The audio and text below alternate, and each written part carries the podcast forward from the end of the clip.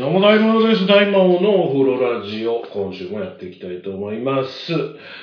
いや、相変わらず膝が痛い。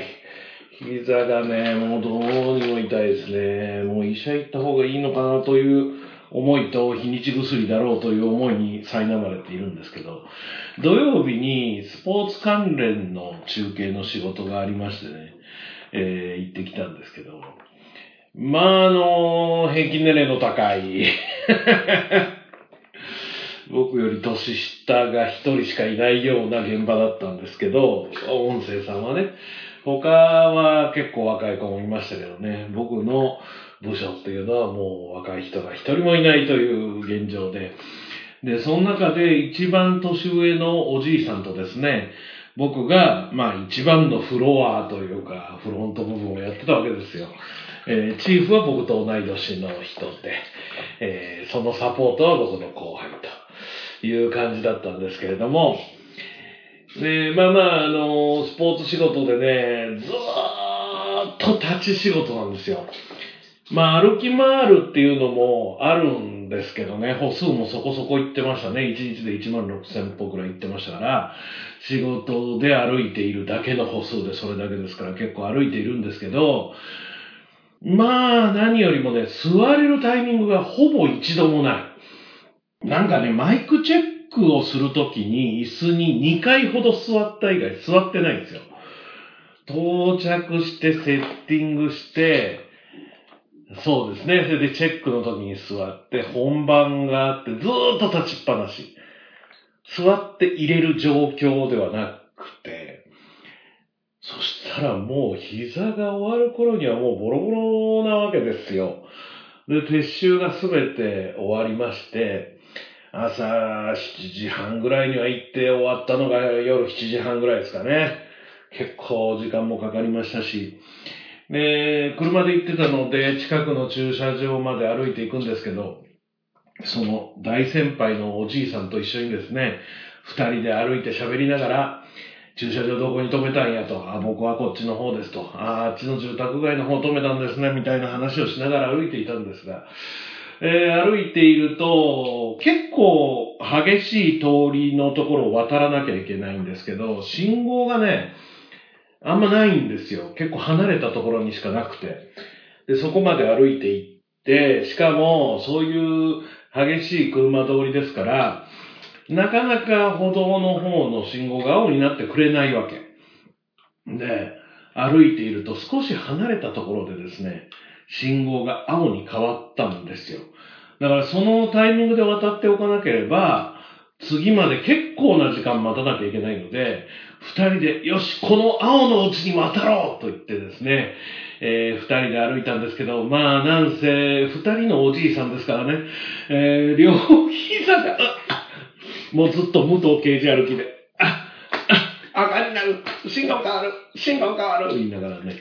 えーなんとかかんとか渡り切りましたが、まあ、そんな状態ですよね。本当にね。まあ、こんな体してますけど、結構そういう関節痛とか、まあ、腰痛とかね、背中の痛さっていうのは前から持ってるんですけど、もう、痛すぎて、痛すぎてっていうか、凝りすぎて、もうわかんないんですよ。ずーっと、もうパキパキ。背中の肩甲骨剥がしとか言うじゃないですか。あれ剥がせた人いないんですよ、僕の肩甲骨は。整骨院行ってもね。剥がせた人いないぐらいもうバキバキなんですけど。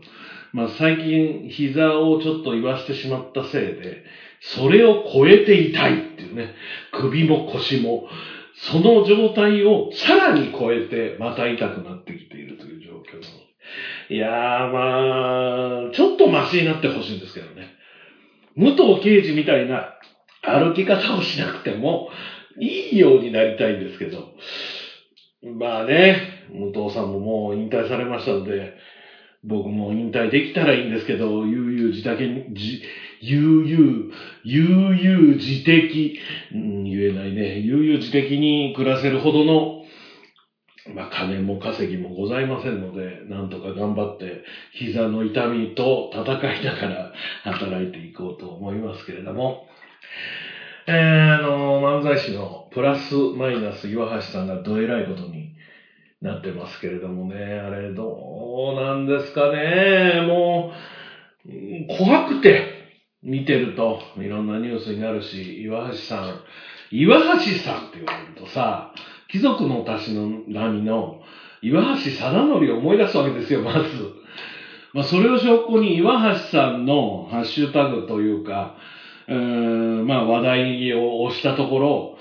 まあ、三つ目ぐらいには岩橋貞則の話が出てきてましたけど、まあ、共通の知り合いが、岩橋さんが、あの、用意してくださったみたいなツイートが出てきたりとか、まあ、あったんですけれどもね。いや、でも、うーん、書いてらっしゃることが本当かどうかっていうのはわからないですが、まあ何かがもう限界に対して爆発されたのかなという感じと、まあ、あの、今回契約も解除になって、フリーでやられていくということですけど、うーん、まあ、心というか気持ちというかそっちの方のケアの方が先なんじゃないかなという気はしますね。まあ、それをいくら説得しても、元奥さんであるとか、相方とか、スタッフとかが説得したとしても、それが止まらなかったということなので、まあもちろんね、まあテレビ業界、芸人の業界ってもう全時代的ですから、言ったら、僕らでもそうです。僕らのテレビの世界でもそうですけど、まあ、なんていうの？他だったらもう一発でパワハラだよね、みたいなことっていうのは横行、やっぱしてると思うんですよ、今でも。僕もやってるかもしれないですし、僕も受けてるかもしれないですよね。麻痺してるからわかんないけど。でも、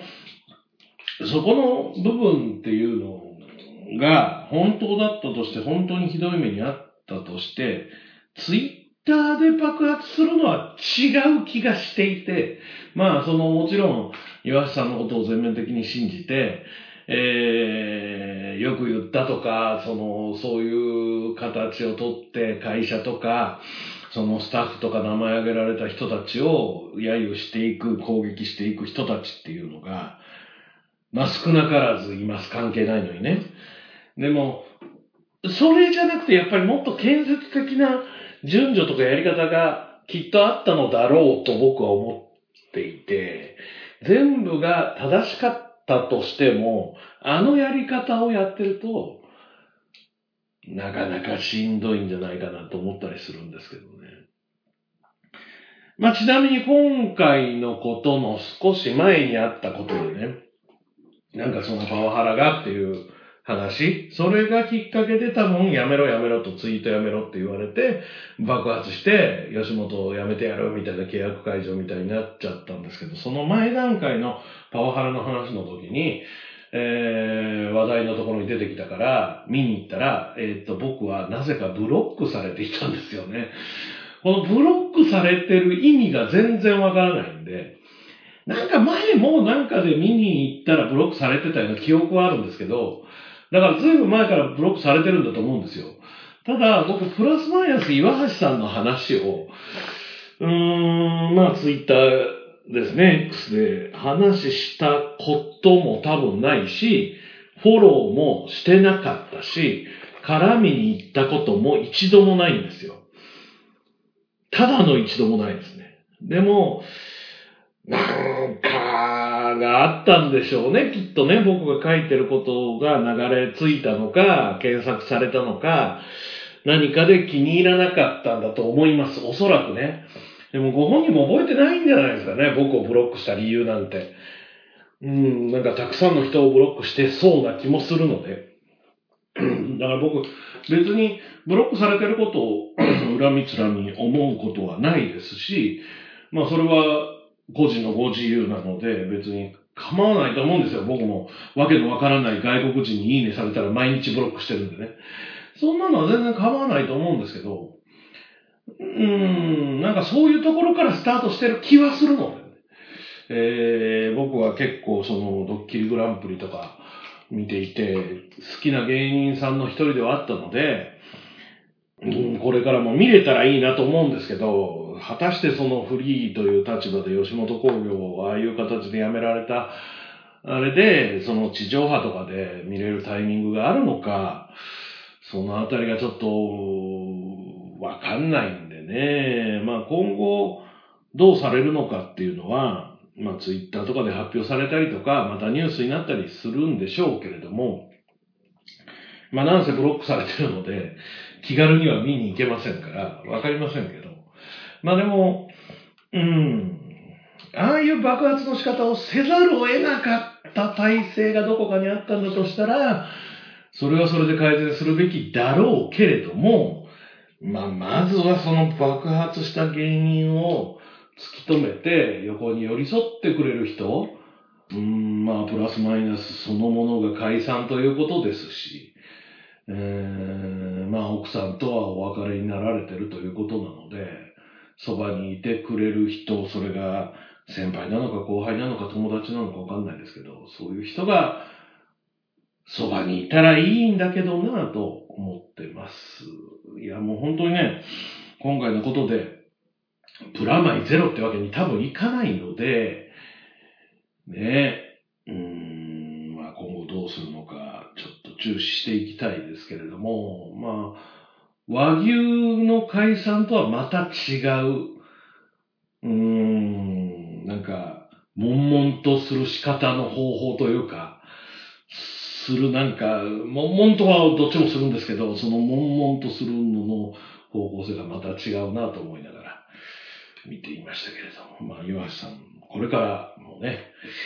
頑張っていただきたいなと思ってますので、うん、本当に応援しております。はい、ということで大魔王のおロラジオは今週もここからスタートです。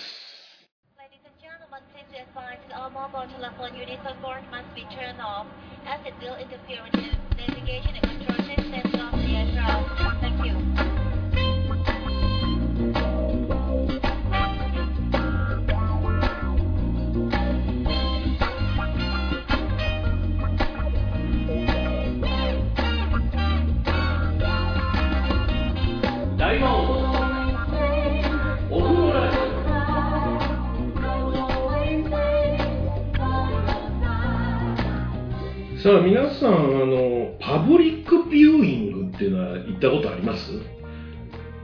まあ、例えば海外の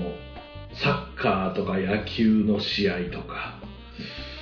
あとはもう最近多いのは、あの、ライブですよね。ももいろクローバー Z とか、あとお笑いでもタイタンっていう爆笑問題さんの事務所のライブっていうのは東京で開催するけど全国の映画館で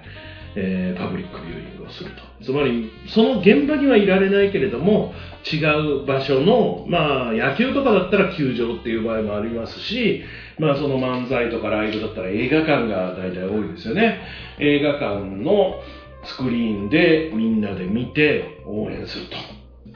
ね。まあ、あれがなぜできるようになったかっていうと、昔フィルムだった時代はあんなこと到底できなかったわけですよね。で、今って映画ってもうほとんどそのフィルム映写なんていうのはやってないので、基本的にいわゆるプロジェクターというやつで投影しているわけですね。で、そのプロジェクターで投影するときにですね、その DVD を持ってきてかけている、もう映画館もあるかもしれませんけど、基本的には通信のはずなんですよ。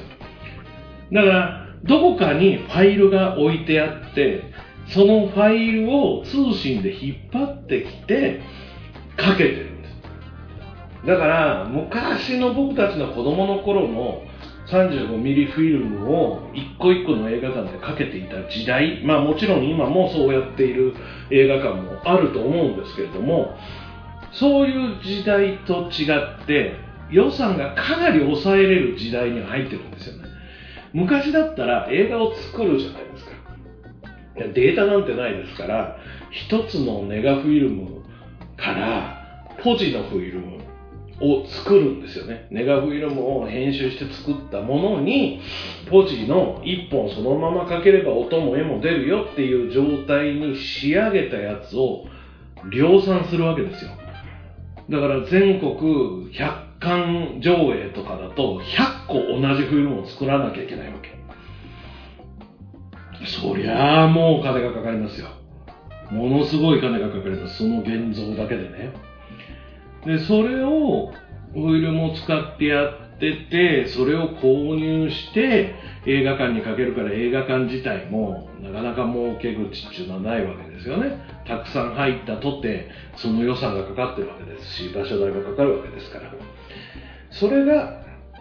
今はそのデータ通信の時代なので、データが1個あれば、それをそのまま引っ張ってきて、生でそのまま上映してるのかどうかは知らないです。詳しくは知らないんですけれども、ファイルを持ってきて、そのファイルで上映しているのでもその通信でつながっている、例えば、イオンシネマとか、ユナイテッドシネマとか、ああいうたくさんのスクリーンがある上映のところだと、もう常時通信でつながっているわけですよ。つまり、そこのホストが多分東京とかにあるんですけれども、そのホストのところにデータを流せば、そこから全国に放映ができる。全国の映画館で放映ができる。これがパブリックビューイングのシステムなわけですよね。まあもちろん競馬なら競馬場でやったり、えー、野球なら野球場でやったり、サッカーならサッカーのスタジアムでやったりするんでしょうけれども、そういうパブリックビューイングというのを、僕は参加したことはね、多分ないんですよね。今まで一度も多分ないんですけど、今回初めてパブリックビューイングというのに参加してきまして、それがですね、もう最近このラジオでもしょっちゅう、えー、言葉が出てくる M リーグ、麻雀のプロリーグ、M リーグの M リーグ全国一期通貫ツアーというツアーで、北は仙台ぐらいから南は沖縄までかな。えー、また来週ぐらいに沖縄でやられるそうですけど、まあ大阪は、まあ今年初1回目。1回目っていうか1回しかやらないんですけど、東京が何回かあって、んで、まあ長崎とか、まあ全国仙台、名古屋とかでもやったと思うんですけれども、それに行ってきました。いやー、あの、端的に言ってめちゃくちゃ楽しかったですね。あの、また行きたいです。本当に行きたいですね。あの、みんなで応援するっていうのがまた楽しくて。で今回僕が応援しているビーストジャパネクストというチームが、その試合に出場していまして、で、現場の映画館、ユナイテッドシネマ平方という場所なんですけれども、そこには、プロ雀士であり公式実況アナウンサーでもある日吉達也さんと、風林火山というチームの二階堂明さん、そして、えー、UNEXT パイレーツというチームの鈴木優さんという方をゲストに、現場で実況をつけるんですね。で、向こうで、えー、普通にアベマで放送している分の実況を抜きまして、まあ僕らの世界では IS と言ったりしますけど、インターナショナルサウンド。つまり、その、その現場でつけている実況はなしで、現場でその打っている音とか息遣いとかはありでこっちに配信してきて、この映画館でそのスクリーンの下にその3人が座って映像を見ながら実況解説をするというお話なわけですよ。いや、これね、もうあの、お値段が高くて、記念写真撮影付きだと9000円ぐらいするんですよ。1万円、ほぼ1万円。で、早い者勝ちのチケットで、最初にうちの兄にね、えー、もともと麻雀好きの兄がこんなのがあるぞって言っていて、あ、そうなんだ。で、発売日とか、あの、開催日を僕は全部 Google カレンダーに入れておいて、まあ行くかどうかわかんないけども、行ってみたいなと思ってたんです。そしたら、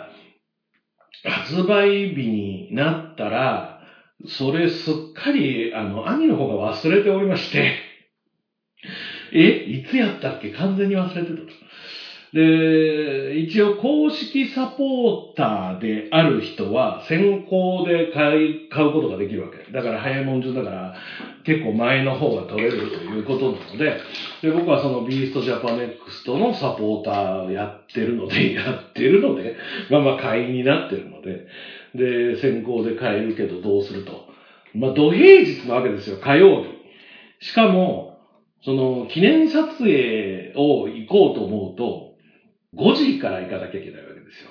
5時から撮影。会場、本会場は6時半で、試合が7時から始まっちゃうので、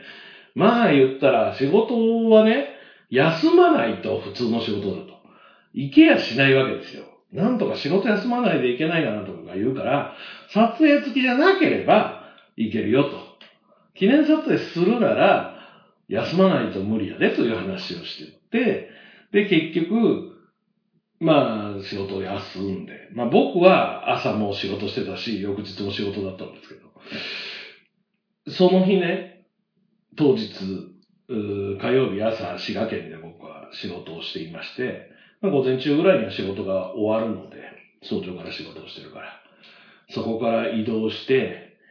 クズハという駅でね、京阪の駅で合流を4時ぐらいにしまして、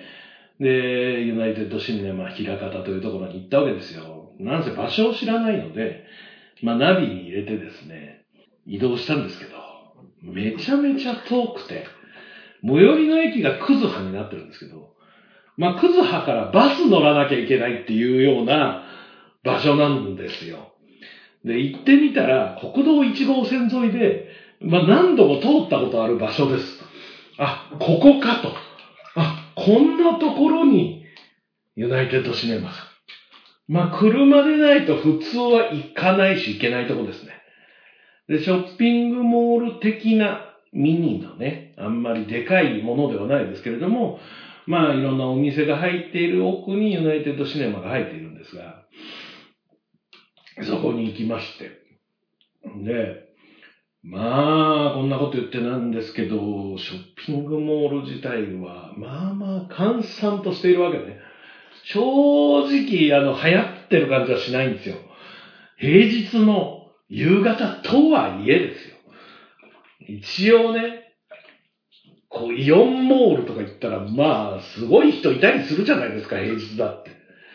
それとはちょっと比べ物にならないぐらいの閑散さで、大丈夫かなとか思ったんですけど。で、行くとね、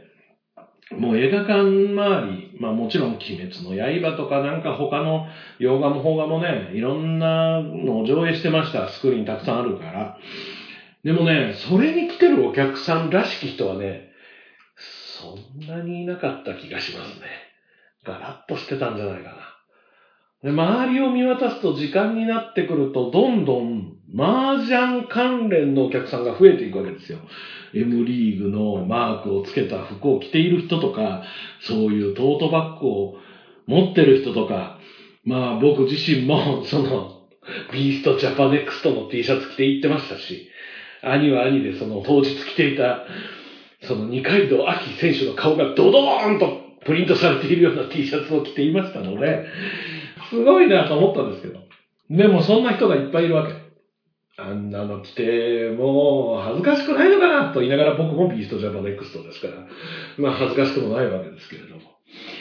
いやー、だって他のスクリーン見てないですよ。中はどんな感じか見てないけど、何時からの何々のスクリーン、何々の映画の入場が始まりましたみたいな館内放送があるんだけど、そこにゾロゾロと人が来た感じとか見てないわけ。だから、あそこ結構あの、狙い目だとは思いますね。映画をゆったり見るにはね。だけどそんな状況で、M リーグの一期通貫ツアーは、満員御礼の400人バンバンですよ。ユナイテッドシネマの提携でやってるから、全国のユナイテッドシネマがあるところでやってるっぽいんですよ。だユナイテッドシネマそのものがあんまり多分そんな中央の賑やかなところにはないんじゃないかな。わかんないけど、郊外型が多いのかな。ね、そういうところで、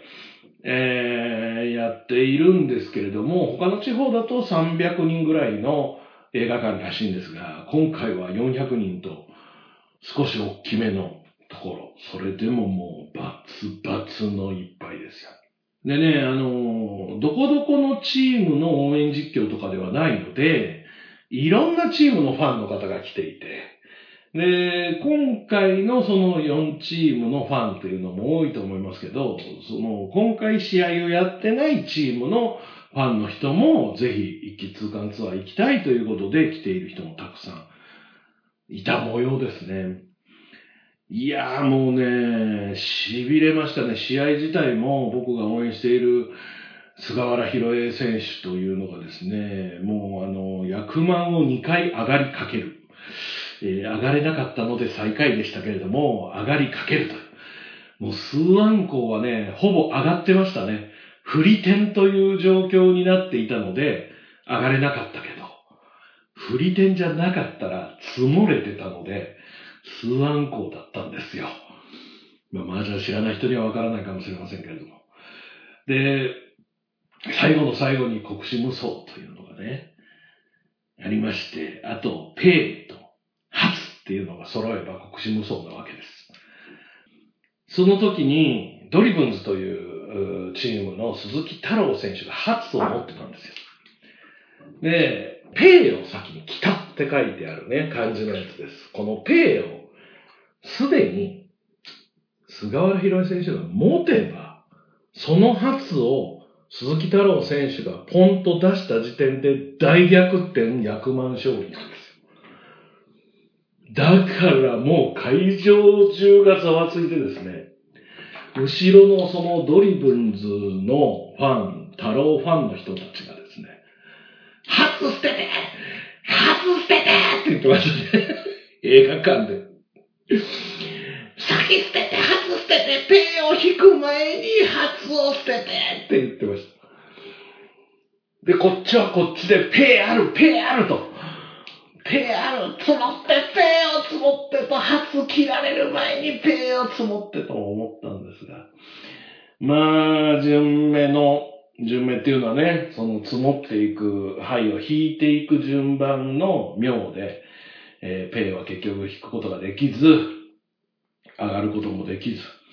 えー、鈴木太郎選手發を捨てられましたけれども、その時まだペイを持ってないから、ロンっていうこともできず、テンパってない状態だからね。うーん、惜しかったですね。しかもね、その、黒人無双っていうのは、まあ、端っこのパイトン、ナン、シャー、ペイ、ハク、ハツ、チュン、191919と、それぞれのもう一枚っていうので上がりなんですよ。普通、国士無双をやってると、その端っこのパイがあんまり捨て牌に出てこないで、あ、これは国士やってるなって雰囲気になるんですけど、なぜか、ペイとハツ以外のものをどんどん引いてくるわけ。トンとかハクとか。今いらない、今いらないっていうやつばっかり引いてきては捨てるので、どう見ても、他の人からどう見ても国士無双には見えないんですよ。だから初もポンと出しちゃったんですよね。結局まあ、ペンパイになってなかった状態で出てきた初だから意味がなかったんですが、いやー、興奮しましたね。ほんと興奮しました。もう、つまりその、ビーストファンもそうですし、その、ドリブンズファンもやめてって感じですし、で、まだ今シーズン100万というその、子で上がると3万2千点、親で上がると4万半千点かなっていうすごい役が出てないんですよ。一個も。ギリギリ出るんじゃないか天敗だみたいなとこまでは言ってるんですけど、結局出ていない。それもあって、もう実況解説もそうだし、会場中が大興奮で。いや、もうね、あの、家で見てても当然興奮しますし、あれ居酒屋で見てたって興奮はするんですけど、周りの皆さんとか、前のその実際生で実況してくれている日吉さんであり、他の2選手もね、冷静かつ的確なことを言っていて、いやーもう本当に素晴らしかったですね。2試合目は、えー、将棋の騎士と二刀流の鈴木大輔選手。こちらは鈴木大輔ね。えー、初を出したのは鈴木太郎。で、現場に来てたのは鈴木優ということで、鈴木さんたくさんいるんですけど、まあ、うちのチーム、うちのチーム、まあ、ビーストジャパネックストのチームの大輔選手が2試合目は勝ったので、なんとかまあ、マイナスを大きく広げることなく、ちょっとマイナスだったんですけど、えー、なんとかして帰っては来てくれたのでよかったんですが、いやー、まあ、あのー、ほんとね、麻雀、分かってないんですよ、僕。こんなに説明しときながらなんですけど、やっぱり周りで、ブツブツこう、隣の友達とね、僕も兄とちょこちょこ喋りながらですけど、僕はね、やっぱりね、周りの人の声を聞いてると、僕は分かってないことが多い。まだまだ。だから、なんとなく雰囲気で応援してるところもたくさんあるんですよね。だけど、分かってる人がたくさんいる中で、見るっていうのは、本当に、来年ね、先の話ですけど、このシーズンが終わった時に、まあ、2024、25シーズンというのがまた秋から始まるんですけれども、一気通貫ツアー、関西に来たらまた必ず行きたいですね。まあ、あの、大津にもあるらしいので、えー、滋賀県と滋賀県の仕事の間の場合、あの、滋賀県のユナイテッドシネマ大津にしていただいたら、僕は助かるかなという感じが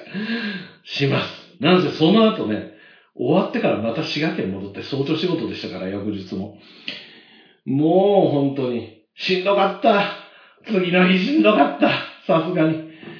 多分宿戻ったら12時過ぎてたんじゃないかな。終わってからご飯食べたんだよ、ラーメン屋で。もう12時過ぎてやっと部屋に帰って寝ましたけど。まあ、来年は大津がいいな。大津だったら、行くのも戻るのも。まあ、その仕事の合間かどうかもわからないんで、今言っててもしょうがないんですけどね。はい。まあ、次回あったら必ず参加したいなと考えております。パブリックビューイング楽しいですね。まあ、野球好き、サッカー好き、競馬好き、ももクロ好き、タイタンの漫才、お笑いが好き。好きなもんだったらきっと楽しいと思います。生じゃなくてもね。そういう同行の人一緒に、なんかあの、バンバンバンバンって音が鳴る風船みたいなものももらえたので、そんなのをバンバンバンバンって叩きながら、えー、見てましたけど、あの興奮また参加したいですし、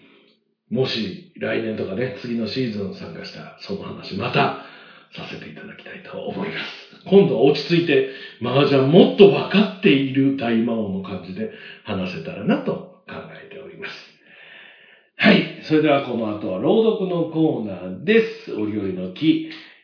続きまだまだ読んでいきます。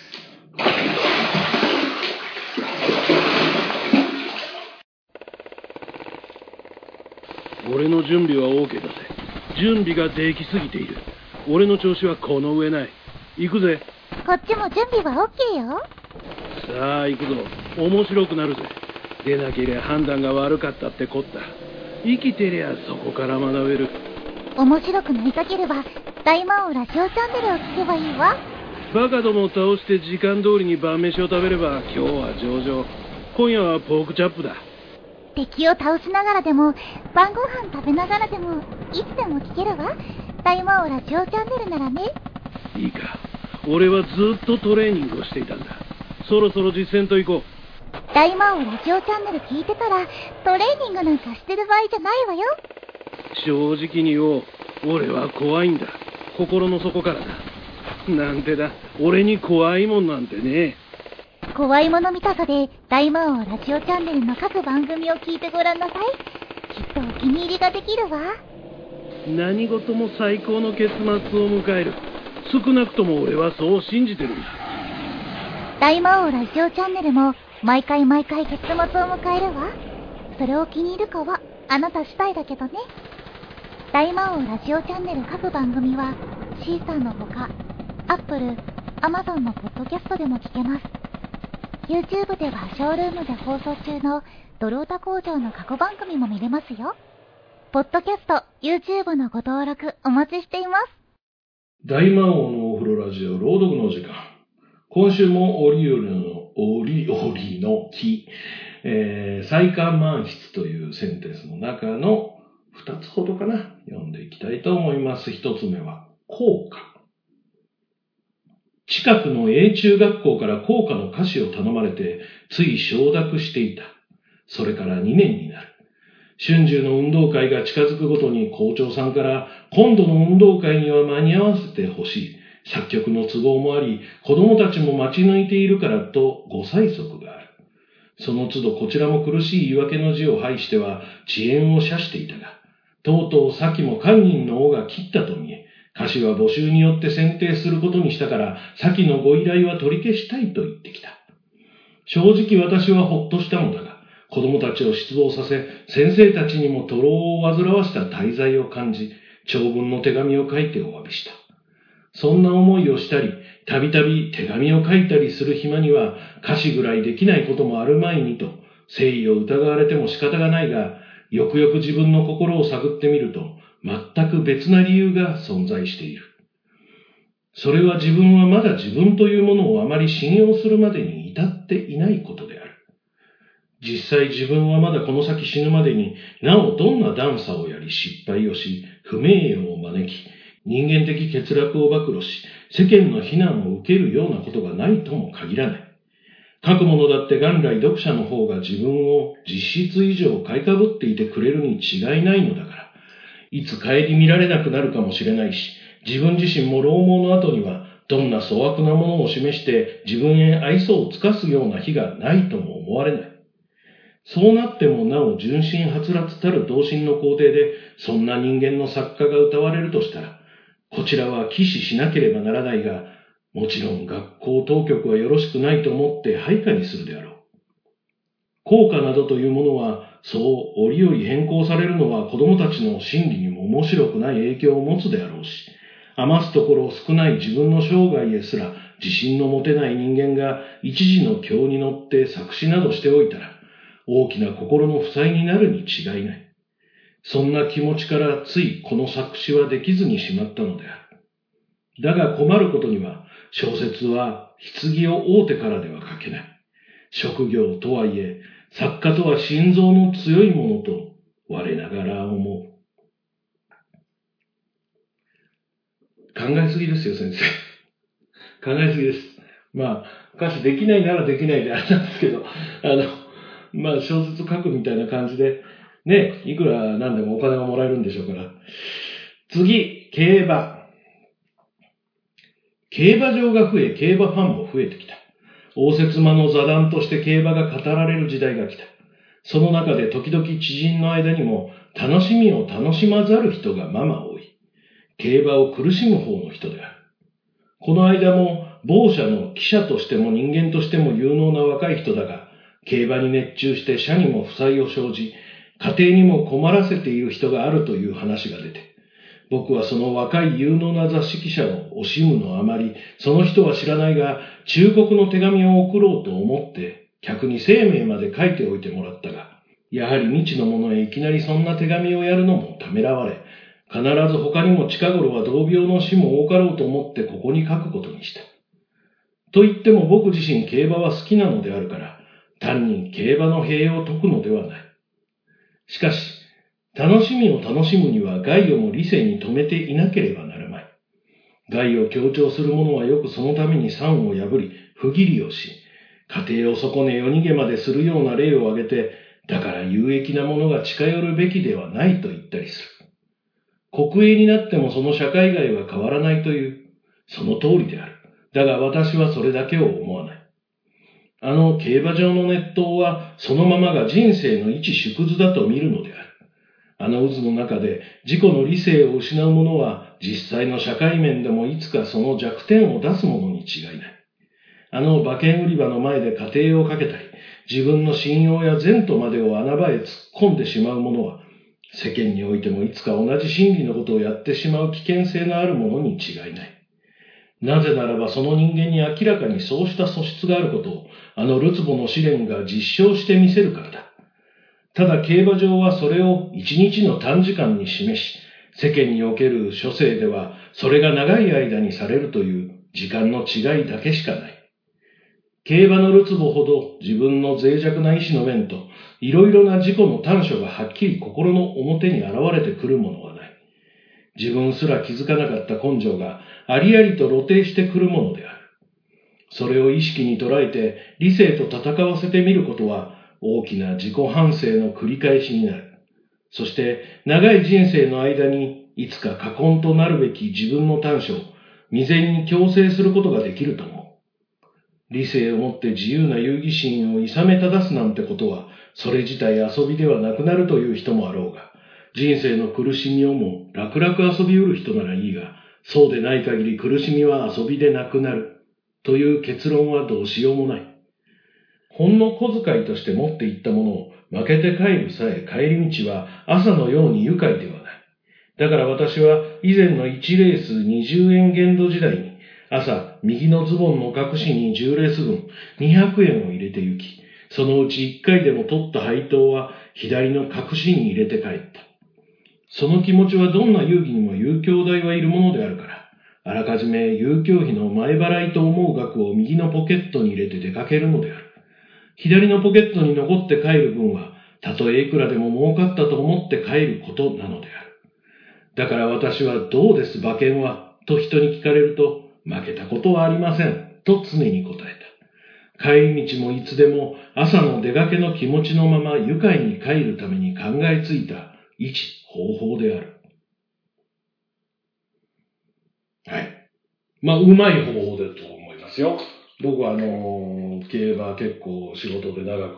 関わってますけど、馬券一切買わないんで、よくわからないですけど、まあ、あの、勝てないと思ってるんで、ギャンブル系の仕事結構するんですけどね、今までもうずっといろんなギャンブル系の仕事してきましたけど、一個も買わないですね。うん、やらないです。パチンコとかパチスロはやってましたけど、最近やってませんが、うん。まあその、パチンコの仕事もしたことありますけどね。あれあれで大変。はい。ということで、えー、大魔王のお風呂ラジオ朗読の時間は、今週はここまで。まあ先生、あの、あまり難しく考えないでいられたらいいなと思いますよ。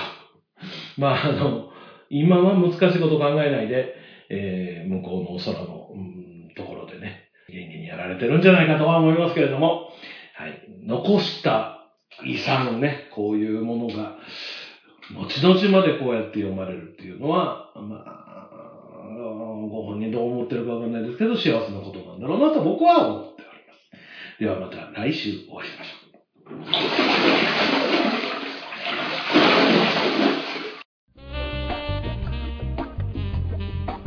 聞きの番組は大魔王ラジオチャンネルの制作でお送りしています。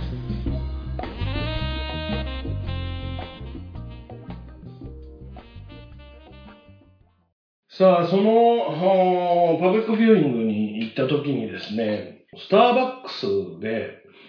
パソコンの作業をしようと思、パソコンわざわざ持ってったんですよ。時間そんななかったけど、まあ1、2時間作業できるか、まあ動画見るかとかはできるかなと思って持って行ったんですけど、1軒目駐車場のあるスターバックスは、1個も電源のテーブルが空いてなくて諦めて、で、クズハモールのところに行きまして、で、クズハモールのスターバックスに行ったんですよ。そしたらね、電源のある席が、まあ3つしかなくて、カウンターで。で、そこを、まあ高校生だと思うんですが、カップルが座って、誰かの荷物があるんだと思ったら、どうも、その後ずーっとその荷物を置いたままだから、おそらくそのカップルの荷物なんですね。まあ、あの、小心者なので、すいません、ここ開けてくださいとか言えず、他の席に座って結局タブレットで動画を見て、パソコンの作業をせずにいたんですけれども。いや、あのなんだろうな、ある意味おじいさんなので羨ましいなとか、そんな青春俺にはなかったなと思う部分もあるんですけど、二人してこうノート広げて、どうも勉強してる風、風ね、あくまでね。なんか書いたりして、シャーペンなのかボールペンなのか、あなんか書いてるんですけど。まあ、あのね、勉強はそこそこにずーっとイチャイチャしてるんですね。まあ僕もじっと見てるわけじゃないんですけど、なんかこう TVer かなんか見ながら、こう、周りチラチラね、うちのその、うん、兄が合流してくるので、来るかもしれないなと思いながら、いい、うろうろこう見てたら、こう、チューしたりしてるんですよ。ああ、すごいなと思ってね。いや、あの、うーん、若いって素晴らしいなと、思いましたね。本当に。羨ましさもありますけど、まあ僕が例えば今ね、かなり若い彼女が例えばできたっつったって、まあ40歳とかじゃないですか。一回り下で40歳ですよ。で、40歳の彼女がたとえできたとしてですね、スターバックスコーヒーに並んで座ってイチャイチャしてチューはできないだろうなと思うんですね。20代の頃に付き合っていた彼女とは街でチューしたりしてた気がします。あんま覚えてないけど。しますね。気が。いや、だから、やっぱり若いって素晴らしいんだろうなと思うんですよね。おそらく、まあできないな。もうちょっと影に隠れたところとか、車の中とかならまだしも、スタバでイチャイチャか。もう自分たちの世界なんですね。まあ、いわゆるこう、ガンダムのコクピットみたいなもんで、あれ、アニメの表現として椅子だけが飛んでるみたいに表現されてるけど、全面スクリーンになってるけどさ、本当はこう、ちゃんと守られているわけじゃないですか。マジックミラー号みたいなもんで、ガンダムとかマジックミラー号とかも、あ の表から見たら見えてないけど、中から外が見えるよっていう状態になってるわけですよ。外からも見えてんだけど。彼らのことは。だけど、彼らの中では周りから見えてないし、見られたところで気にしないんでしょうね。いや、だから、すごいなと思いますよ。本当に。偉いもんですね。無理かなと思います。まあ、あの、すごいな。羨ましさはあります。正直に言いますが、でもできないと思いますので、まあ若いうちに頑張ってね、そのことを結婚まで行って一生添い遂げるかどうかわからない。そういう人もいますから、そういうことになるかもしれないですけれども、えー別れてしまうという結論もあるんだぞということを教えてあげたいです。椅子の荷物どけてくれも言えないやつがそんなこと言う資格もないと思いますが、はい、えー、何度もますけど、羨ましいですね。はい、ということで、大魔王のオフロラジオ、今週はここまでにしておきます。えー、ちょっと夕方から出なければならないので、急いで編集をしたいと思います。皆さん、また、このラジオへのご意見、ご感想など送っていただければと思いますので、また待ってますよ。はい。ということで、また来週お会いしましょう。お相手は大魔王でした。大魔王のお風呂ラジオ。この番組は、大魔王ラジオチャンネルの制作でお送りしました。